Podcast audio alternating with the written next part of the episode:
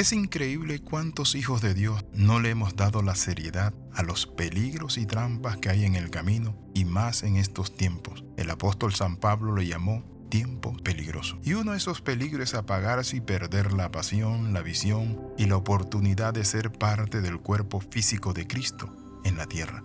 Creo que la pandemia acentuó más una vieja y dañina y mala costumbre, un grave problema que está causando enfriamiento y el cáncer y apatía del alma en muchos creyentes.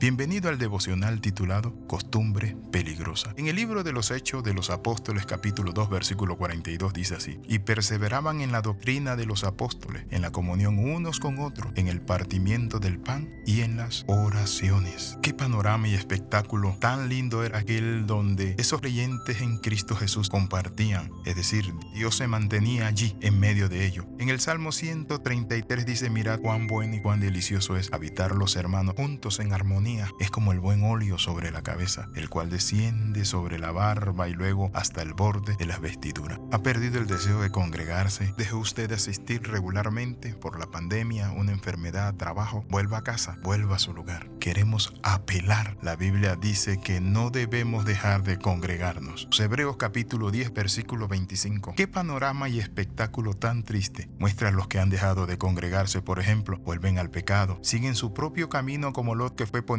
poco a poco su tienda hasta quedar viviendo en Sodoma y Gomorra. Viven su propio pseudo evangelio, se enfrían y ya no sirven en la casa del Padre, se permean, es decir, permearse es dejar que un líquido entre sobre una superficie y la traspase. Muchas veces ese mundo traspasa nuestro corazón y penetra. Ese entorno mundanal comienza a cambiar y a destruir la vida. Pero ¿sabes qué? Hoy vamos a ver los efectos naturales del Espíritu Santo en el creyente. El Espíritu Santo Jesús lo prometió para su iglesia, para los que se congregan, los que chambean, los que trabajan los que se esfuerzan, los que evangelizan. Para los comprometidos es el poder del Espíritu Santo. Entonces usted y yo necesitamos congregarnos, volver a la casa del Padre, porque la iglesia es el cuerpo de Cristo visible en la tierra. En Hechos capítulo 2, versículo del 43 al 47 dice, y sobrevino temor a toda persona y muchas maravillas y señales eran hechas por los apóstoles. Todos los que habían creído estaban juntos y tenían en común todas las cosas y vendían sus propiedades y sus bienes. Y luego dice, y perseverando cada día en el templo y partiendo el pan en las casas, comían juntos con alegría y sencillez de corazón, alabando a Dios y teniendo favor con todo el pueblo. Y lo más lindo, el Señor añadía cada día a la iglesia los que habían de ser salvos. Yo quiero que usted en esta hora piense y le diga al Padre, Padre, yo quiero volver a conectarme, yo quiero volver a ser cuerpo de Cristo, yo quiero estar activo, yo quiero volver a mi iglesia. Pero si usted ha perdido ese sentido, ¿sabes qué? Quizás te puede estar pasando factura lo que dice el Apocalipsis, que tienen apariencia de que viven, pero están muertos. ¿Recuerdan ustedes lo que dijo Jesús en Mateo capítulo 13 acerca de la parábola del sembrador? El sembrador salió a sembrar y parte de la semilla cayó junto al camino y vinieron las aves y se la comieron. Parte de la semilla cayó en pedregales y al salir el sol se quemó, pero parte cayó en espinos y los espinos la ahogaron. Los tres tipos de terreno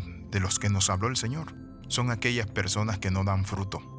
La de junto al camino dice la palabra que vinieron las aves y se la comieron. Es cuando la gente no entiende el Evangelio. Hijo de Dios, ¿estás entendiendo el Evangelio? Jesús nos dio mandamiento para estar juntos, unánimes, que no nos pase a nosotros lo que dice Mateo capítulo 13, que otra parte cayó en pedregales, dice que al venir la prueba, la tribulación, muchos se apartan y no dan fruto. ¿Saben qué es apartarse? Dejar de congregarse, dejar de tener comunión con los hermanos, pero también con el Espíritu, porque donde hay dos o tres congregados en mi nombre, allí yo estaré. Es decir, el Señor quiere que nosotros nos congreguemos, sean dos, tres, cuatro, cien, mil. Quiero compartirte algo. En cierta ocasión, un campesino le dijo a otro campesino, vas a ir al templo no, no voy a ir. Y le dijo, vamos porque así Dios te va a ayudar y te va a levantar de esta situación que estás pasando con tu vaca que se te murió. Y él le dijo, ¿dónde está Dios? Él le dijo, sabe, Dios está en los cielos y Dios tiene para ti cosas maravillosas. Y él le dijo, yo no necesito congregarme. El campesino le dijo, acuérdate que cuando hacemos una fogata y quitamos un leño y quitamos otro leño, la fogata se apaga. Pero si ponemos un leño y otro leño y otro leño, se hace un gran fuego. El campesino lo oyó y fueron ambos a la casa del Señor. ¿Y saben qué? ¿Cuál fue la respuesta? Que allí estando en la casa del Señor, le llamó un familiar y le dijo, ¿sabes qué, Benito? Supe que se te había muerto tu vaca. Quiero compartirte algo, Benito he sentido darte dos terneras. Aquel que le habló allí, le llamó, era un hermano en la fe, que compartió con él su dolor, su tristeza, pero también le ayudó. Mi amigo, ¿sabes qué dice la palabra? Que el tiempo se acerca y es necesario que estemos todos congregados, unidos en la casa del Señor. Así que no debemos dejar de congregarnos. Oramos, Padre, en el nombre de Jesús, volvemos a congregarnos en tu nombre. Padre del cielo y de la tierra, te pedimos que nos ayudes a estar siempre firme en ti. Amén y amén. Escriba al más 502 42 45 689. Le saluda el capellán internacional Alexis Ramos. Bendición el Dios Altísimo. Y recuerde las 13. Comenta, comparte y crece con nosotros.